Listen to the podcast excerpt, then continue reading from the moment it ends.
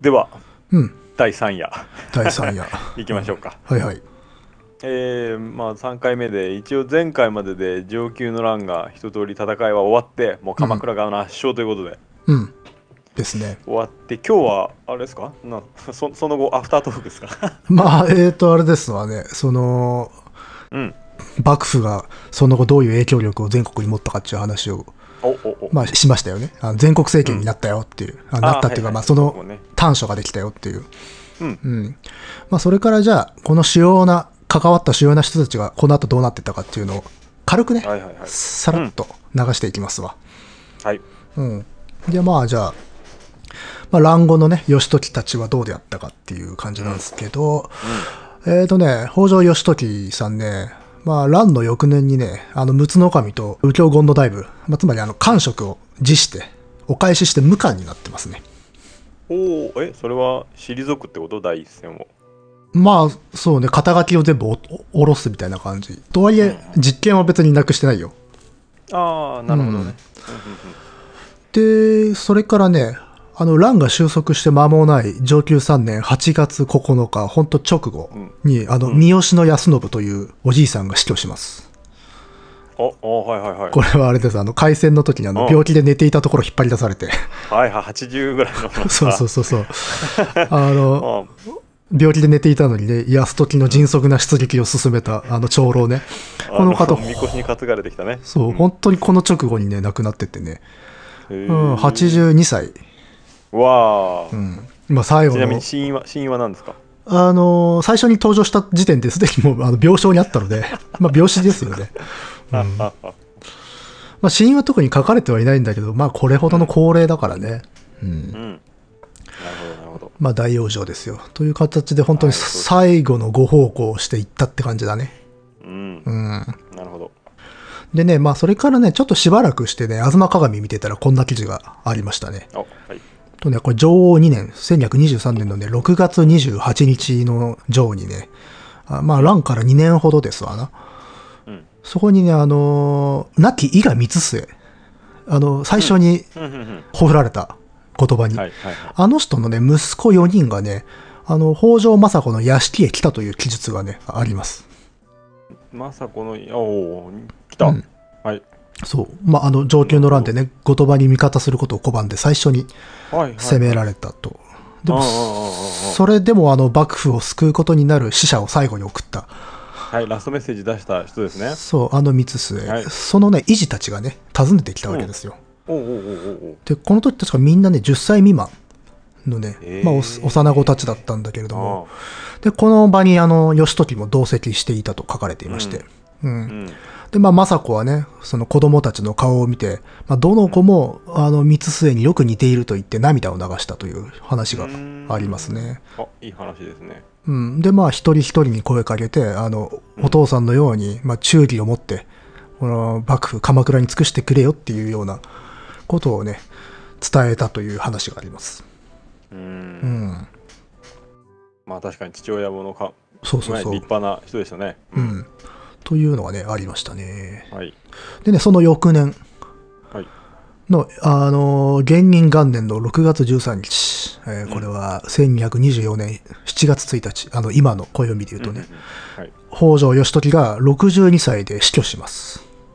おお義時さんがついに、うん、ついにね。でも、まあでもこの時もうそんな年かそうだ、まあ、ま孫もいたぐらいだからね。おお、うんそうだよねそうそう、だから、本当この人もね、上級の乱が終わって、わずか3年で死去してるんですね。うーんだからもう、大仕事を終えて、あっさり死んじゃったというか、ううんん、まあ一応、病死という形にはなってますわね。うんあの、割と直前までは割合元気だったらしいんだけど、割と急死してしまったというか。うんうんで、まあ、この人はね、あの、ご初代、頼朝のお墓である、法華堂のね、東の山に葬られたと言われていまして、うんここは僕はしょっちゅう行きますね。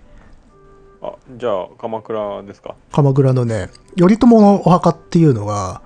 あの、大倉、あの、八幡宮のちょっと、なんつうんだろう、北東の方にあるんだけど、奥の山の方にあるんだけど、そのね、山の隣にうーんありまして、うん。あのね、頼朝のそうかお墓からね、直で行けるんだけど、危ないので、下から行ってください。 っていう。あそうですかうん、あのお隣にちょっと行くとね同じような階段があって登ると義時法華堂跡っていう場所に出ますただあの法華堂自体は残ってなくてうんうんえっとねなんていわゆる墳墓堂って言ってねこの時代の偉い人はねあのお堂みたいなの建ててそこに葬ったと言われていてねうんでそその建物があったと言われている場所ねうーんじゃあでも建物を建てるんだね当時はそうそうそうそうまあ偉い人はねそうなんだなんかあの墓石建てて終わりじゃないんだねうんうーんあそうなえんーだっと、まあ、鎌倉といえば、あの、ほら、櫓と言われてる横穴を掘ったお墓、うんうんうんあれがそうか盛んなんだけれども、義時も伝承では櫓があると言われていたんだけど、そうかあの、法華堂、あの、お堂を建てて葬られただろうと。う。うんんうーんなるほどうん。あの、櫓が盛んになるのもうちょっと後ぐらいなので、おそらくね。うん。まあ、あの、この時代の人のものって言われている櫓とかもあったりとかするんだけど、まあそういうのは、あの、後世の伝承で、あの、政子とかね、実朝とかあるんだけど、この辺の人たちも基本的にあの、法華堂に葬られてる。まあ、という形で、まあ、頼朝のすぐそばに葬られたと言われています。うんなるほどうん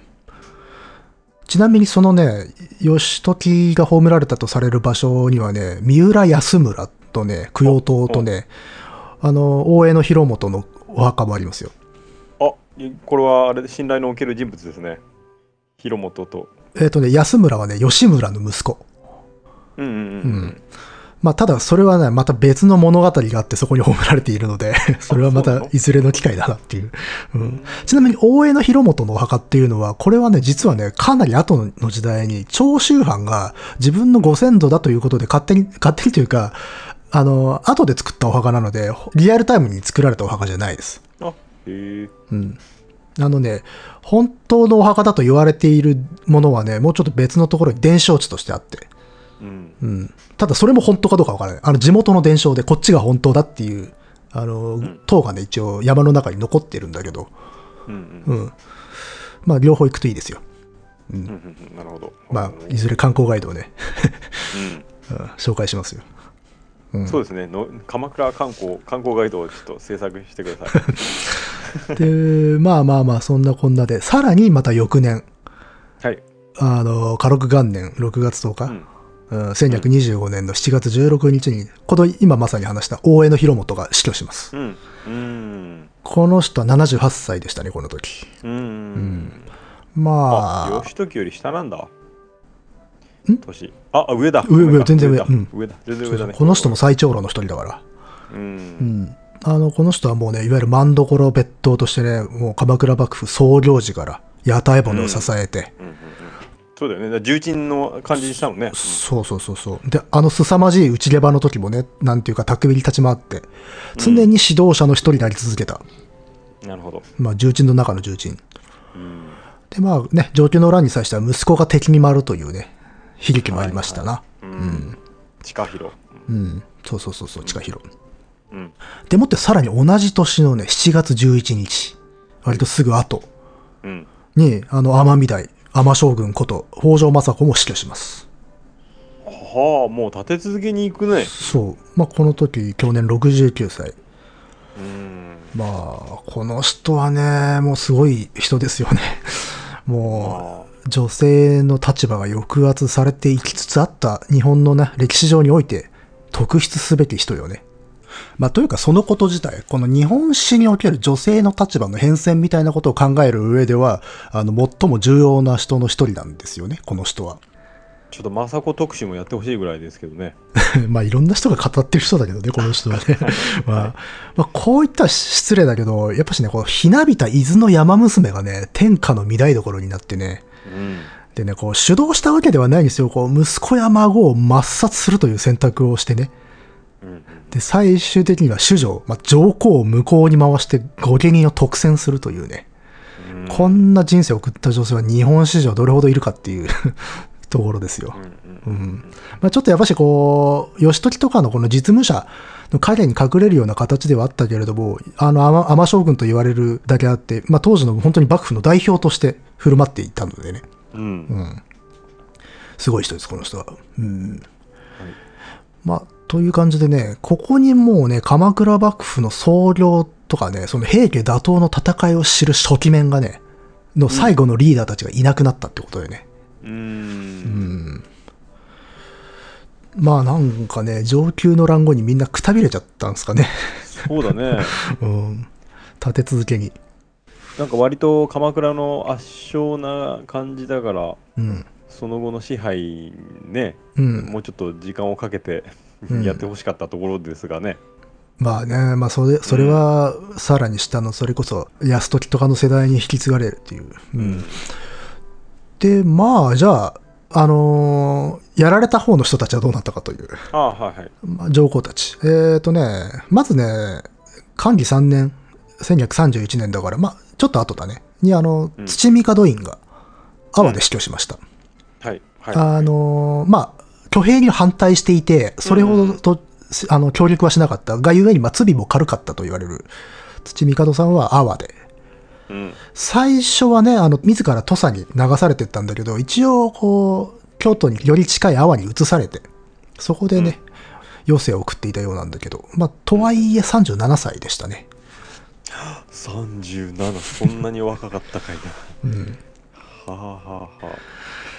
で、そこからまたね、えっ、と、これ8年後ぐらいかな、遠洋元年2月22日、とうとうね、あの、後鳥羽院が死去します。あ。ああ。この人はね、去年60歳でした。うーんっていうかそのさ、うん一応後藤バインがあれなわけじゃない主導うん。者というかさまあそうね。なんかこうどんな感じの扱いというか罰則罰則うんうん。なんまかあ、あんのわずかな、本当に、わずかな友を連れて、ひっそりと暮らしなさいと。まあ、もちろんあれよ。あの、縁なんてのはあるので、うもうもちろんこう、 食べてはいけるんだけれど、うんうん、ただかつてのようなことは全然できない。島からも出れないし。なので、うんあの、ひたすらに歌を作ってたみたいですね。うーんなんかこの島に行ってからも編纂をいろいろしていてっうんていう。ううんで、その、流されて以後のその傾向みたいなものも結構研究されていて、やっぱしなんか何がしか心境の変化もあるのではないかと。ううんん。まあ要は帝王ではなくなった立場から読むようになっただろうからね。う。うんんだからこのね、多分島に行ってからの後鳥羽院っていうのも結構興味深いですよね。うんうんまあ、ただまあもちろん政治の表舞台には立てなかったうんあのねそりゃそうでしょうね官僚っていうかね戻ってきてもらおうじゃないかという運動がちょっと盛り上がった時期もあったのうんで京都の方でも積極的に運動した者たちもいたんだけれども結局ダメだった、うん結構そこら辺はね鎌倉はね厳しかった、うんううんん、だから最後まで許さなかったが死後にねまあその死んだ年の5月に遣徳院っていう死号が送られるんだけれど、うんその後にね、後鳥羽院に変更されます。なんでその頃にはね、後鳥羽のたたりというものが割と噂されていたのですよ。ほそれでまあ、そのいわゆる御領信仰なので、まあ、沈めるために名前を変えたのではないかというような、そんな感じで言われてたりしますね、よく。うたたりでなんか起こったのえっとね、その時期に、あのー北条泰時、うんあの、義時の息子ね、あの人が死んで、でね、まあ、それまでにも、まあ、関係者が結構立て続けに若尻とかしてて、で、そういうのもあったみたいで。うんうんなので、これはもしかしたらたたりではないかと。まあ、よくあの、怨霊になりそうなね、末路を迎えた天皇の死号には、あの、徳っていう字をつけるっていうようなことがよく言われてたりして、後鳥羽の建徳もまあ、そういう死号だったのが、まあ、それを変更することで、まあ、むしろ怨霊であることを打ち消すみたいなね、なんかそういうふうにいろいろ言われてるみたいですね、解釈は。まあ、ただどうなんだろうという。まああの、個人的にはね、その、徳イコール怨霊みたいな話ってピンとこないですよね、あんまね。うんまあその死後の行きさつはね、別にしたとしても、まあ、後鳥羽がね、怨霊になってしまうっていうことを恐れるっていう気持ちは、まあ、あったんじゃないですかね、当時の人の中には。まあ、っていうか、ただでさえね、あの、上皇、帝を流し立てまつってるので、あうのん当然のことながら人々はみんなたたりを恐れるわけですよ。そうなんだやっぱし、あの、日本のたたりの、たたり界のスーパースターといえば、あの、ストック上皇なので、うんストック上皇ってもっと昔、方言の乱の時に流された上皇がいたのよ。ほうほうほう讃岐にね。で、その人は怨霊になったと言われてるのよ。うんで、まあ、おそらく日本で一番偉い怨霊だったわけだ。あ、そう。うん、なのでまあ当然昔の人っていうのはこういうことを考えると、うん。うん、なのでここから後鳥羽になったのであの生前は全く後鳥羽などとは呼ばれていなかった、うん。というただまあこの人に関してはねちょっとね小四郎義時のバーターで語れるレベルの人では多分ないのでね今回はあまり触れられなかったんでねあのぜひね、あの酒井浩一さんの「上級の欄」を読んでみたらいいんじゃないですかねあのこの本はねどっちかっていうと後鳥羽の目線で語ってるんで、ほうほうほう。まあ、おすすめですようん。まあ、後鳥羽がこうどうして義時を倒したいという思いになっていたかっていうのを、まあ、書いてますねうん。読みやすいですねうん。でまあここでまあ大ボスがね 亡くなったとうん。はい。でそこからやっぱしほどなくしてえーっと認知3年1242年だからえーっと3年後ぐらいか今度はあの準徳院、うん。その下ですね。う。ん、あのが佐渡で死去しましたう。うんんなので本当みんなねバタバタバタっとね行っちゃってんだよねそうですね。うん。うんまあ、本当みんな使い果たしたんですかね。なんすかね。うんまあ、寿命的に考えたら、まあまああり得るっていうか、うん、30そこそこでも死んじゃう時代だから。うん。うん。で、まあ、さて、まあね、こう、みんな死んじまったわけですが、うん。まあ、我らがね、小四郎義時は死後何を残したかっていうう。ん。はまあ、前回ね、あの、幕府を西国にまで及ぶ全国政権にして、い。うん。朝廷にすら影響力を持つようにしたっていうのは、まあ、話したけれど。うんあとはね、彼の家、北条に残したものうん。ここら辺をね、ちょっと喋ってみようかなと思うんですけどはいね。はいはい。あのね、義時以後の、その執権北条氏うん。の着流を、あの、歴史的に特捜って呼ぶようになります。特捜。特捜ってね、得するに胸、宗教の宗って書くんだけど、うん。あの、特捜家って言ったりするんですよ。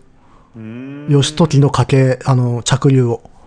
あ、そう。うんへえ。で、これね知、ったいまいち語源はっきりしてないんだけれども、まあ、特捜ってのは義時自身の別称、別名で、うんあの、まあ、法号、お坊さんとしての名前だとも、あるいは死後送られた追号だとも言われていて、いくつか説があってはっきり分かってないんですよ。うん。ただ、おそらくは義時のことを指す言葉であったろうと。うん。で、これが、この彼の家そのものを表す名前になっていくんですよ。おおう。ん、で、特捜家、北条特捜家って言ったりするんだけど。うん。で、基本的にこの特捜家と呼ばれる系譜から執権職が出るんですよ。はいはいはい。あただ、あの、途中から特捜以外からも執権は出るようになるんだけれども、うん。まあ、ともかくこの特捜、これが幕府の実権を握るんですな。はい。うん。まあ、これだからつまりね、お父さんの時政以上に、この義時が一族の繁栄の礎っていう意識が多分強かったからではないかと。うーん。うん。本当の、まあ実際のところ、まあ初代って言ったら時政なんだけれども、でも特捜という名を受け継ぐという風になっていったのは、やっぱりこの義時がいかに偉大な存在であったかと。てか、あるいは一族、末裔たちがそのように認識していたかっていうことになるわけですよ。うん。うん。うーん当時リスペクトされてたんですか義時さんはあのね、死後にやっぱし神格化されていったって感じじゃないかな。うんやっぱしね、基本的に北条氏ってね、御家人、普通の御家人とまあ同じ扱いだったわけだ、もともとはうんうね。うんん。あの、要は血筋的に源氏でもないし、騎手でもなくて、あの、幕府の頂点に立つということが保証されている家柄では何らなかった。うんうんから、どこかで神格化させていかないといけないわけだよ。はいはいはいで、それをやっぱし義時の、まあ、死後から行われていったって考えた方がいいのかもね。まあこれから権力を握っていくからうん、そうそう。進化化していかないと力を持たせないとってことですかそうそうそう。まあ、義時の生前はやっぱし性的も多かったわけだし、っていうか嫌いなやつも多かったでしょ、おそらくは。うんうんだって、この人はかなりの家を滅ぼしてるしね。ううんんでもそれがもう、周りが有無を言わせないっていう体制にしていくためには、もう彼を神格化させるという。ううんん。ここら辺はね、やっぱしあの、細川茂雄さんって最初の方で紹介した人がいて、この人の本で詳しく書かれてますよ。はいうん。まあまあまあ、そんな感じで、まあ、この義時以後のこの特捜家という家ができていくんだけれども、このね、特捜家が蒙古襲来以後、そのね、権力がピークに達した時に、その幕府ってのはね、特捜先生と呼ばれる体制になっていきます。特捜先生ってなんですか特捜家が先制する。先制政治のせい先制。ああ先生政治のはいうん。まあだからまあ完全にあの特捜系が独裁するぞっていう、うんうん最高権力者に本当になるっていう。うんうん。で、まあこれはまあちょっとこう難しいところで、ですが、あのー個人的にはなんつうのかな、上皇が地点の君になる理屈と通じるところがあるあるのかなと思ってますね。えっ、とね、まあ一応これ執権というものがポストとしてあるんですよ。うん幕府の実務を行う一番の偉い人。うんが執権職なんだけど、で、それが一応公式に決まっているんだけれども、うんあの、その執権職を世襲する北条氏の中で、さらにその一族の長がポストの論理を超えて最高権力を握るっていう状態。うんうんえーっと、権利を超えて要は、執権職っていう、まず役職があるんだよ。はいはいそそれが実務の一番偉い人になるんだけれども、うんで、特捜家っていうのは、その執権職を世襲する北条氏の中の着流なんですよ。はいはいそうですねうんうんなので、その特捜自体が、その執権というポストとは別枠で力を持つようになるんですよ。うんなので、あの、さっき軽く触れたけど、その、特捜以外から、あの、分家からも、その、執権が出るようになってくるんだけれど、あの、もう、実権は特捜が持ってるんですよね。執権よりも偉い人がいるわけさ。はあそうかうんうんだから、その、執権職についてるという公的な、その、位置づけとは別の論理で一番偉い人っていうのが発生するわけだよ。はいはいはいそれがいわゆる特捜であり、特捜先生ってことになる。だから、執権職は譲ってるんだけど、最高権力を握っている特捜がいたりするわけ。うんそれっていわゆる地点の君っていうあーか、そうかそうか上皇の仕組みに似てるわけさ。はあやっとわかったはいうん。なるほど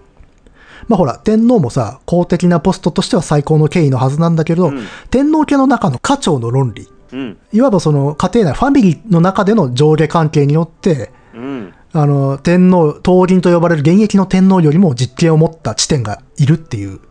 はいはいはいそうそうそうそう。そういう立場が作り出されていくっていう。これがまあ、おそらくこの末端である、まあ、幕府でも起きていた、北条家でも起きていたっていう。ううんん。でね、そう、こまあ、公的なポストと私的なね、上下関係とか主従関係の併存みたいなことが起きると。起きるっていうか、もともとそういう性質があるんだよ、日本の中世ってね。あの、日本史ってこういうね、二重権威とかね、二重権力体制ってのはよくできるんだよね。うんうん。これやっぱしね、講師の境がないままで祭りごとやるから。そうですねそういうことですよねつまりねそうそうそう。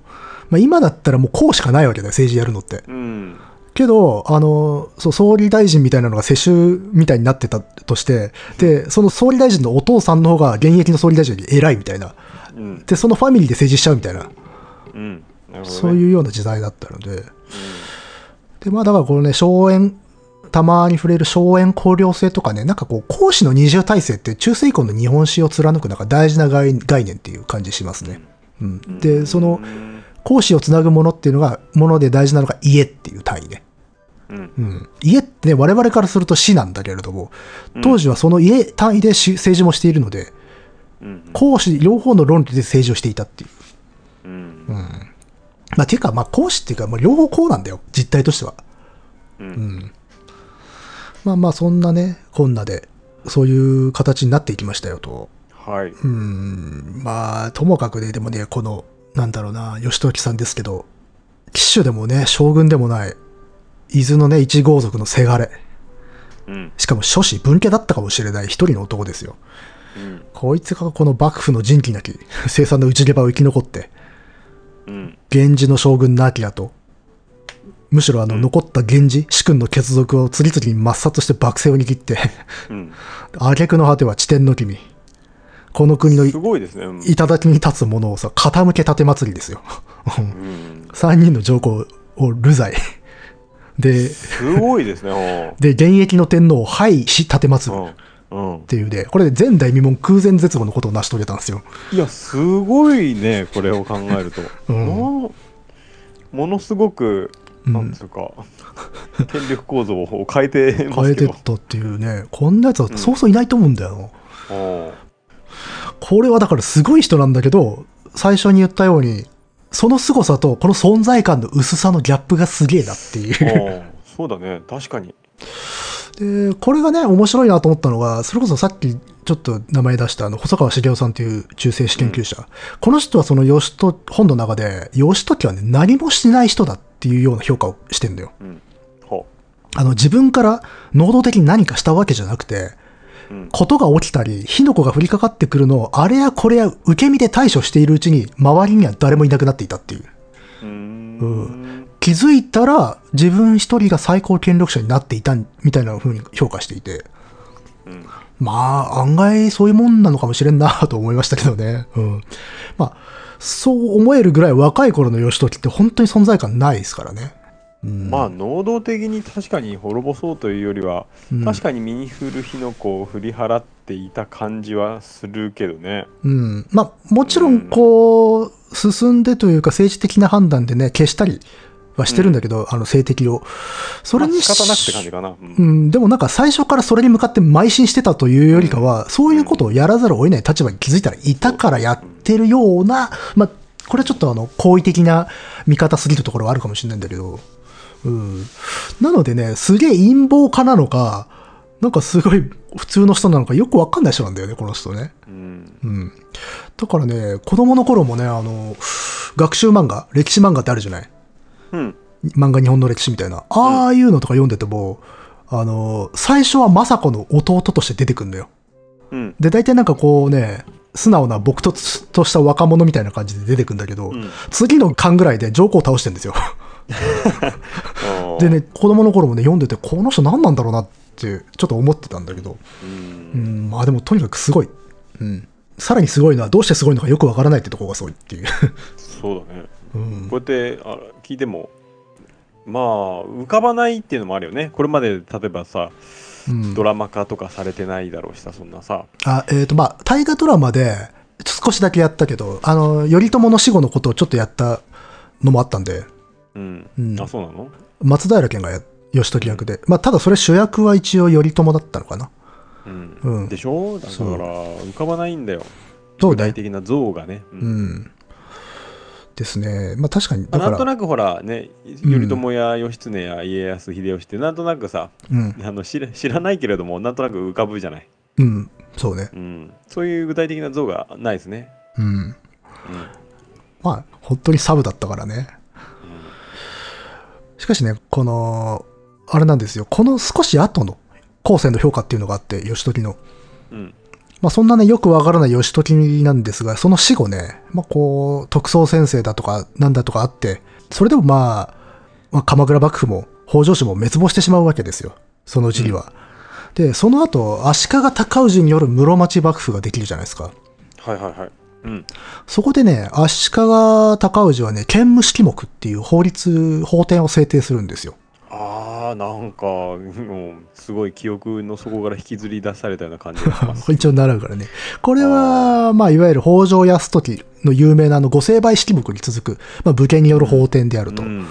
でね、これの最初にね、この室町幕府っていうのは鎌倉幕府の後継的な生態であって、その時の一番理想的な時代に習うよっていう宣言が書かれてるのよ。あーはあはあはあ、うんうんでね、その冒頭にこんな一文があるの。うんあの、中んずく鎌倉軍は文治に奪っか初めて武漢を構え、上級に義時阿孫天下を平丼すっていうね、これ超有名な言葉なんですけど、こ超有名ですかこれ超有名ですよ。これはだからあそう、そあの、まあ、し将軍の頼朝が鎌倉に拠点を構えて幕府の基礎を出し、その後、義時が天下を飲み込んだっていう意味なんですよ。ううんまさに天下を飲み込んだ。だから、高氏たちは、ほあの、武家政権を完成させたのは義時だとみなしているってことになるんですよねな。るほどなるほど、ううんん。まあ、礎は当然、あの、奪っか、あのー頼朝だよ。頼朝が作ったけれどもって、完成させたのは義義時なんだっていう。うんでね、高氏たちってねどっちかっつったら北条氏を滅ぼした側なんだよ。ん北条氏が滅ぼした側なのいや、高氏ってのはむしろあの北条氏を滅ぼした側なんですよ。鎌倉幕府倒す側なんで、はいはい、うんまあ、正確にはあの、そうだよねに似た義忠があの北条と鎌倉を落とすんだけど、けれどもこういう評価であったっていうことは確かなんでしょうね。うんだからやっぱし義時の凄さっていうのはその後の武家政権においては相当リスペクトはされていたっていうう。んうんでまあ北条氏のね話に戻しますが、まあ、その遺産義時の遺産、その徳宗っていう名を受け継いだ彼のひ孫である北条時頼という人がいまして、時よりはいはい。まあ、この人はね、あの、上級の乱世代の生き残りである足立影盛あはいはいはいと組んで、まあ、もうその頃はもう影盛相当な上の世代ですよ。うんと組んで、まあ、同じくその上級の乱功労者の一人だった三浦義村、はいはいはい我々にとっておなじみの。うんそのね、義村の子であるね、三浦安村をはめて攻め滅ぼします。安村をはめるんだはいそう。あの、これをもって、鎌倉時代の三浦宗家ってのは滅亡しちゃうんですよ。はあはああの上級の乱であそこまでね、あの敵味方に分かれて活躍した三浦家だったんだけれども、まあ、その後ちょっとあの復活はするんだけどね、あの分家から。ただ一応宗家はなくなってしまった。はいということで、北条氏ってのはこの後も内毛場やってるんですね。うんうん。で、さらにそのね、北条よ時頼っていう人はすごい人で、あのミトラちゃん、覚えてますかうんあ覚えてますよ あのミトラちゃんこと第4代将軍、九条頼経を京都に追放します。 ほほほほいで、その頼経の息子で、あの、後を継いでいた五代将軍頼次っていうのもいるんだけど、これも追放します。おおで、新たに、その当時の天皇であった後嵯峨天皇という人の子供の宗隆親王という人を迎えて、これを六代将軍に据えるんですよ。ほここにね、あの、親王将軍が誕生するわけです。ううんうん宮将軍。あの、これあれですわ。あの、かつて三代実朝の死の前後に検討されて、やろうとしやろうとしてたよねそうそうそう、頓挫してしまって、で上級の乱の永遠の一つともなった、うんはいあの天皇の子供の将軍ね、うんうんこれがね、ここで実現するんですね。 はあはあはあはあうん、そして、この時頼には子供がいまして、うんその子が徳宗を継承するわけですわ。うんで、それを継承したのが時宗。時おおこの時宗が執権に就任する直前、あの、うん海の向こうからレターが届きます。はいはいはいはいはいまあ、差出人は大元大蒙古国皇帝から です。ということで、まあ、それいははい、いなるほどねそれはまた別のだねお話というこ とで、今回はこもうこで話したけ終どね わりです。うん、なるほどうん、そうか時より時宗と続くわけかそうですね。へえなるほどちなみに、さっき足立って出てきたでしょ、はいはいはい時よりと組んでうんそうそう。で、上級の乱の時にもさ、あの、政子の演説のサポートしていた。うんうんうんあれの孫があれですよ。ミスター竹崎。覚えてますえあ覚えてるあよミスター竹崎に結構竹崎にあの恩賞をくれるあの人たちなんですよ。 ああ なるほどうん足立康則。うん。ああそうなんだうん。へえなので、まあ、うんただその足立もね、あの、その、原稿の後の、その、下月騒動という騒動でね、滅ぼされてしまったっていうことは多分その、猛虎襲来の回で喋ったんだけれど、うんそのあたりでもう、ほとんどが耐えてしまった。その鎌倉のあのごちゃごちゃな内毛場を生き残ってきた家も消えてったんで、どんどん。うんうんで、最後の最後にその北条も消えるっていう。うん1333年の元寇3年にね。うんなので、こう、本当に諸行無常というのか、常者必須だなって感じよね。そうですね ですよ。まあまあ、本当に日本史を変えた出来事であった、上級の乱は。うん今日はもう最終的にはエピソード0っていう感じですね原稿の時から聞いてるとそうね。あーうん。まあもちろんあれだよ、その、今、かっ飛ばしちゃったけど、その、時頼とか時宗の頃もいろいろなことがあって、そこもすごく濃厚なんだけれどっていう。うんうんまあ、ちなみに、あれですね、これまでのこのカエサルで喋った話の絡みで言えば、この時折に、あのーすごいきつい坊さんがレターを送ってますね。 この、この時ね。あの、日蓮さんがね、ああそうだっけうん。日蓮さんが最初にあの、立正暗黒論というものを出して幕府を諌める。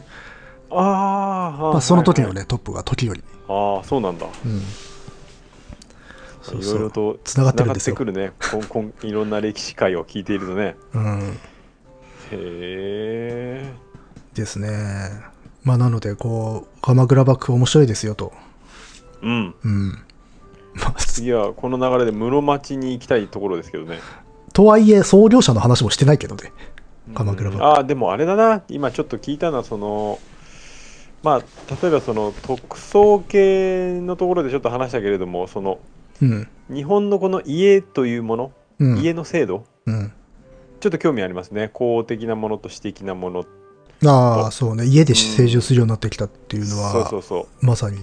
ううん、中世以降の一番大事な概念かもしれないね。う、うんん。まあ今はね家って言ったらこう仕事終わって帰るところですけどね、そうね。まあ、ホホームというか、う。うんん、そういう感じではなかったってことですよね、まあ、政治を家業でやっていたっていう。うん、で、それってまあ、明治までやってたわけで。うん、うん。家業っていうところもなかなか根深いところがありますねうん。そうね。政治とこと政治というところではねうん。で、それがこの公的なものを凌駕していくという瞬間があるっていうところが面白いね。ああそうですね地点であるとかっていう。うん公的なその職権とかうん、位というものを超えてそう私的な権力みたいなものがね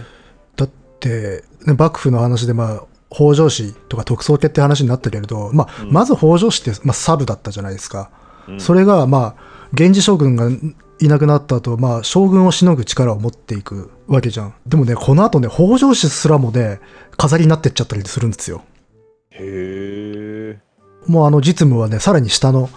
人たちがやるようになってしまううんだからどうしてもそういう構造あるみたいねうん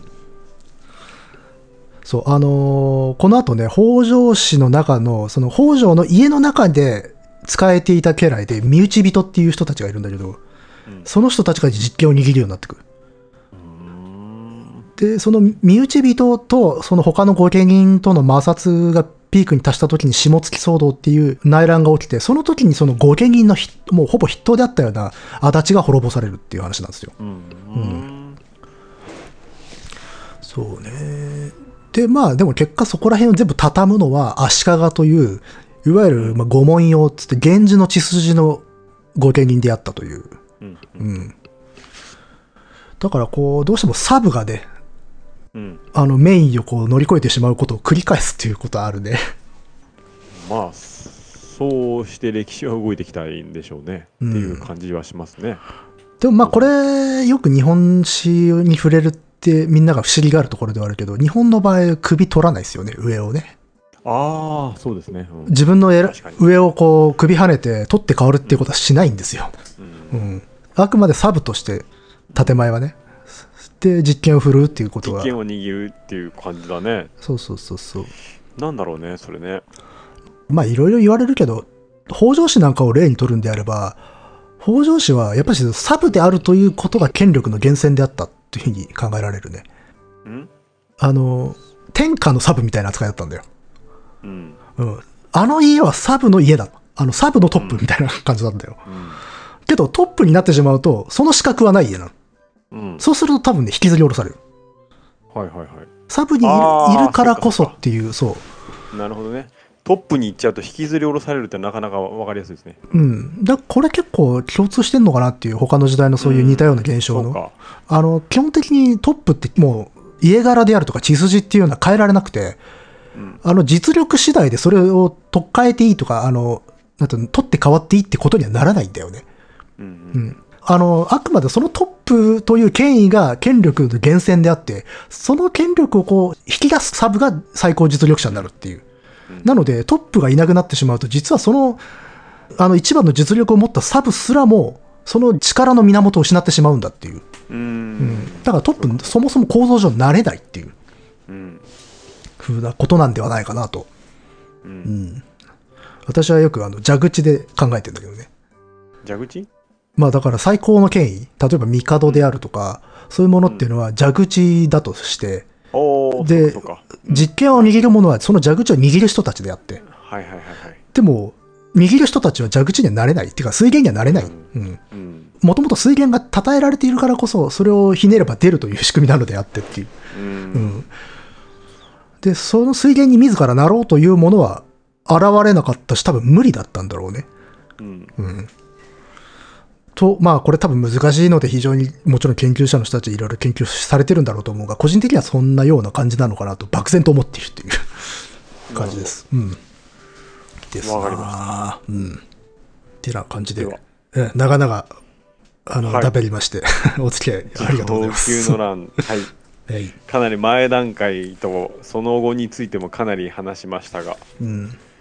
でもだんだんこの回されも回を重ねるごとにいろんな話がつながってきて立体的になってきたんじゃないですかね。まあそうね。あの、偏ってるから、うん。 そのうち交差しますよねって いう。うんまああと、これから注目されるかなと思いましてね。大河ドラマでね。ううんんこのあたりっていうのが。そうね。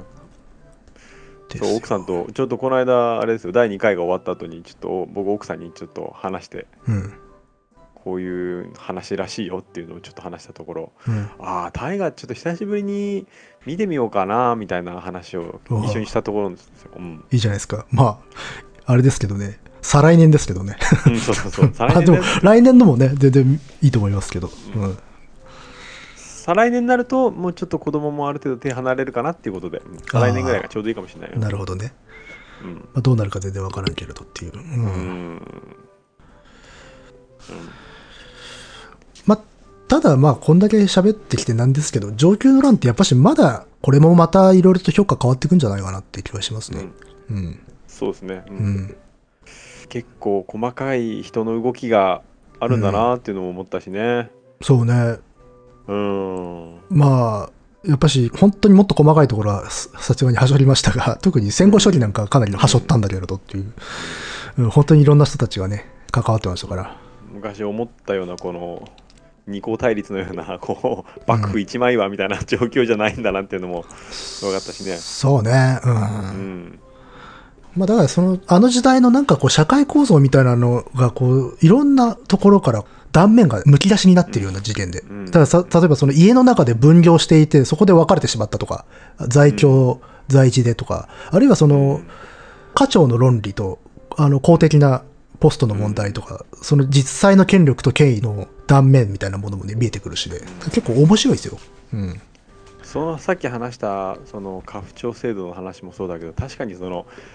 在京在地っていうのもね、うんちょっとややこしいあれそだうねねう。んなんか武士の家っていうとさ、もう一生懸命って言葉があるぐらいそこの場所に根付いていてで一族はもうその当主にさうんよって束ねられてるっていうイメージがあるんだけど、うんそれはちょっと後ぐらいになってようやくできるものだから。うんんであとそうさらっと言い流してたけどやっぱしあの分割相続だったっていうのも結構大きいしね。ううんんだからいろんなね、実は我々が伝統だと思っていたね、その社会とか家とかの制度っていうものは全然そそんなことはなくて、いろいろと紆余曲折があったんだっていう、うんうん、ことですよ。なるほどねうん。うーんへえへえへえ。、はいやいや。ありがとうございましたありがとうございました。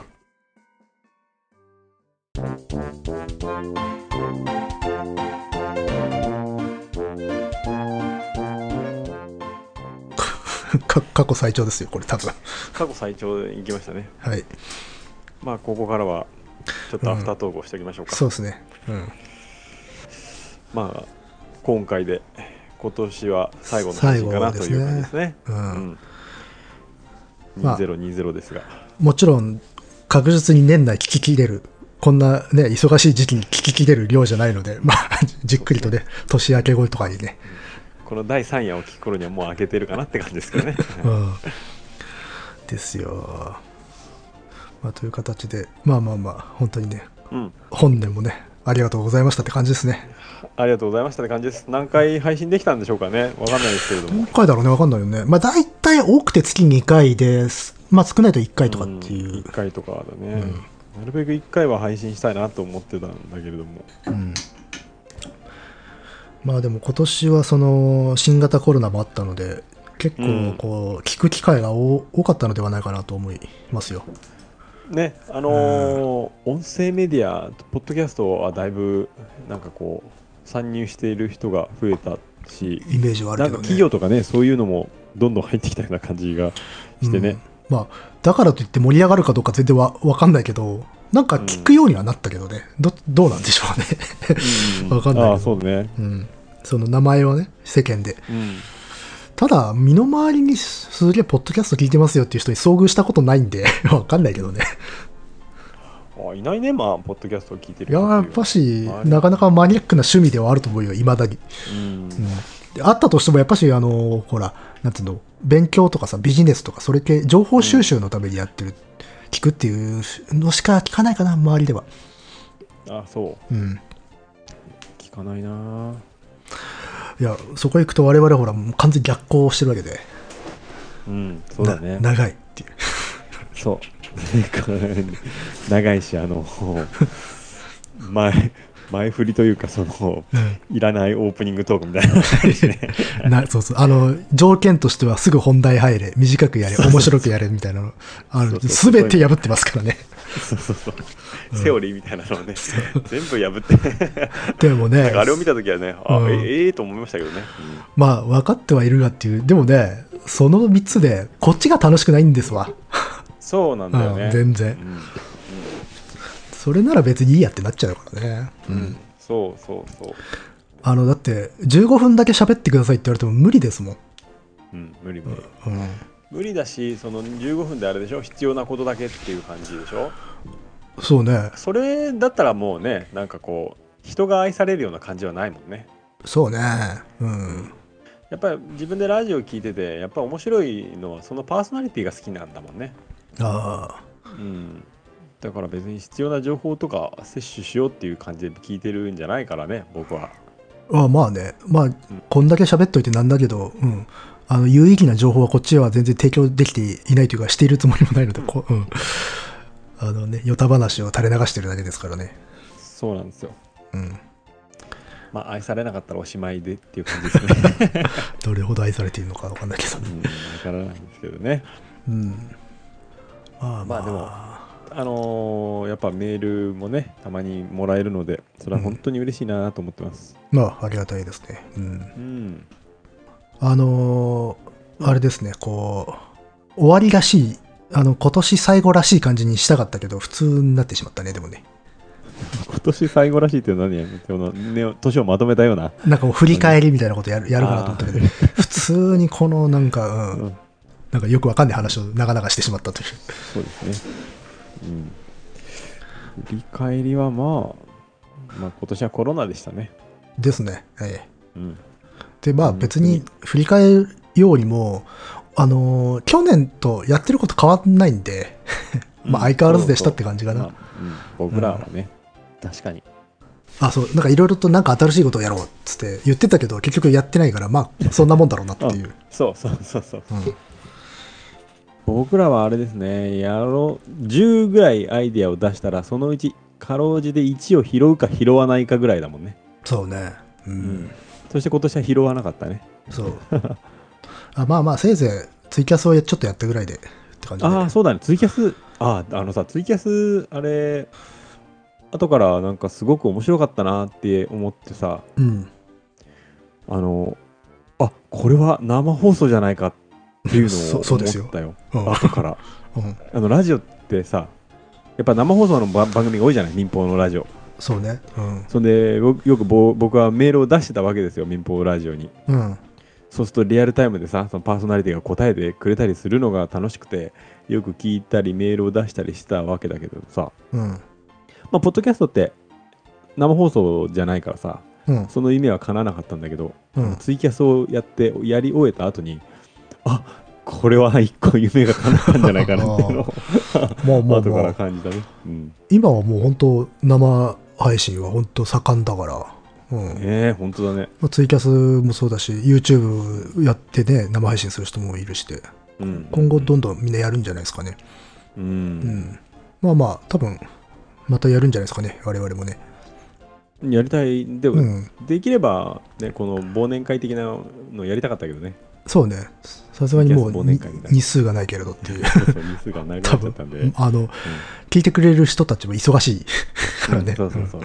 う、うんまあうんまあね、まこあ、ういうのは早めにやった方がいいからねうん、もしもし閉めますか、 そうですねえじゃあこの辺でーはい締めましょうかね。はいじゃあ今年もカエサルをお聞きいただきまして本当にありがとうございました。ありがとうございましたはい、えーご意見ご感想などは dice.caesar.gmail.com dice.caesar.gmail.com までお願いします。お願いします。はーい、それでは、良いお年を。良いお年を。